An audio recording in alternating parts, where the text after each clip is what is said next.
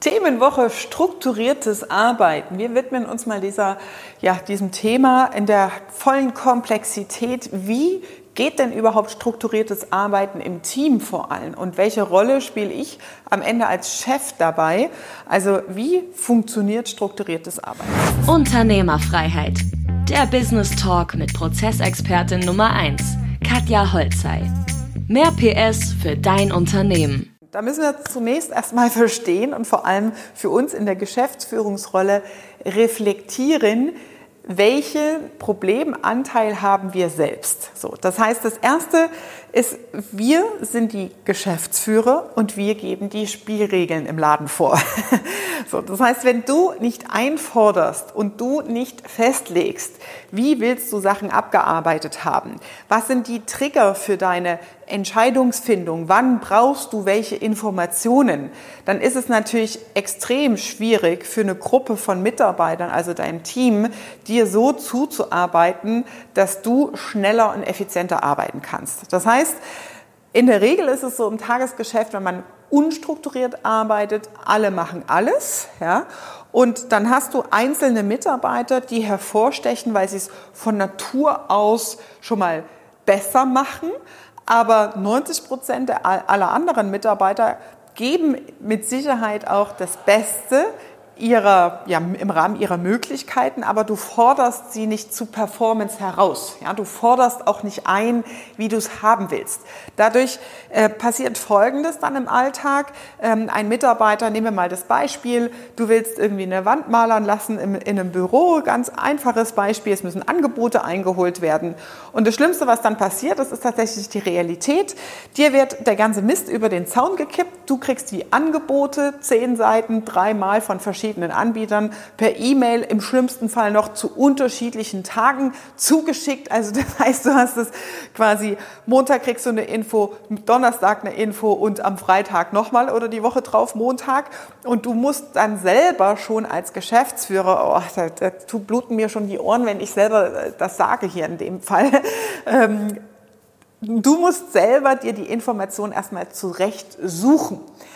Das heißt, es ist deine Aufgabe, bitte, dir Klarheit darüber zu verschaffen, wie willst du die Struktur haben, wie willst du Entscheidungen überhaupt auf deinen Tisch gelegt bekommen.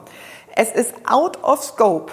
Und bitte auch gar nicht anfangen, darüber nachzudenken. Ich will auch gar keine Diskussion hier haben, dass du dir als Chef die Informationen selber nochmal durchliest und dich dazu Gemüte führst. Nein, du kannst es über klare Strukturen und Arbeitsprozesse auf ein Minimum reduzieren, sodass du in fünf Minuten so eine Entscheidung auf Knopfdruck getroffen hast.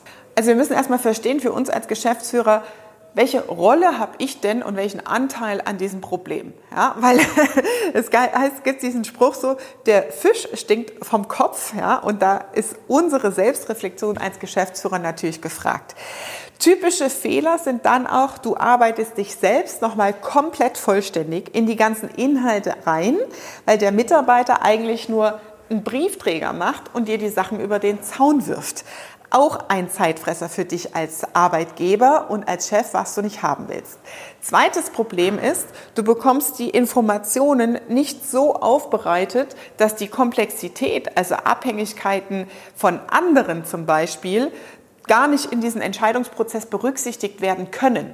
Und das macht die Aufgabe, eine Freigabe als Geschäftsführer zu geben, noch umfangreicher. Und das Ende vom Lied ist dann, Du bist als Chef der Flaschenhals in der Organisation. Es hakt alles an dir, weil sich bei dir die Aufgaben und To-Dos und Entscheidungen stapeln und du überhaupt nicht mehr vorwärts kommst. Das heißt, die Lösung an der Stelle ist, verschaff dir ein klares System und schaffe strukturierte Arbeitsweisen in deinem Team in Form von Arbeitsanweisungen, klaren Verantwortlichkeiten in Form von Checklisten und in Form von Vorgaben, wie möchtest du eine Entscheidung überhaupt vorgelegt bekommen. Und da schauen wir gleich mal im Beitrag Nummer zwei in dieser Themenwoche, wie sieht denn die Lösung konkret aus? Also was musst du machen, damit du wirklich dein Team dahin organisierst, die Dinge selbstständig so gut vorzubereiten und abzuarbeiten, dass du im 5-Minuten-Takt wirklich Entscheidungen treffen kannst und der Flaschenhals nicht mehr der Geschäftsführer ist. Also erstens eliminierst du damit in deinem Geschäftsführeralltag unglaublich viele Zeitfresser, damit natürlich gleichzeitig auch Geldfresser, weil du solltest eigentlich der teuerst bezahlteste Mitarbeiter in deiner Firma sein. Ja? Das heißt, du steigerst massiv deine Effizienz. Du schaffst viel mehr Eigenverantwortung im Team, wie sie arbeiten müssen, was ist deine Erwartungshaltung und damit schaffst du auch Klarheit und Transparenz in den Aufgaben. Ja? Das heißt, es ist essentiell für dich als Unternehmer und Geschäftsführer, strukturierte Arbeitsweisen selber zu verstehen und sie dann auch einzufordern und als System und Struktur in der Firma aufzubauen. Das war Unternehmerfreiheit. Der Business Talk mit Prozessexpertin Nummer 1, Katja Holzhey. Du willst keine Folge mehr verpassen, um dein Unternehmen mit PS auf die Straße zu bringen? Dann abonniere jetzt den Podcast und folge Katja auf Instagram.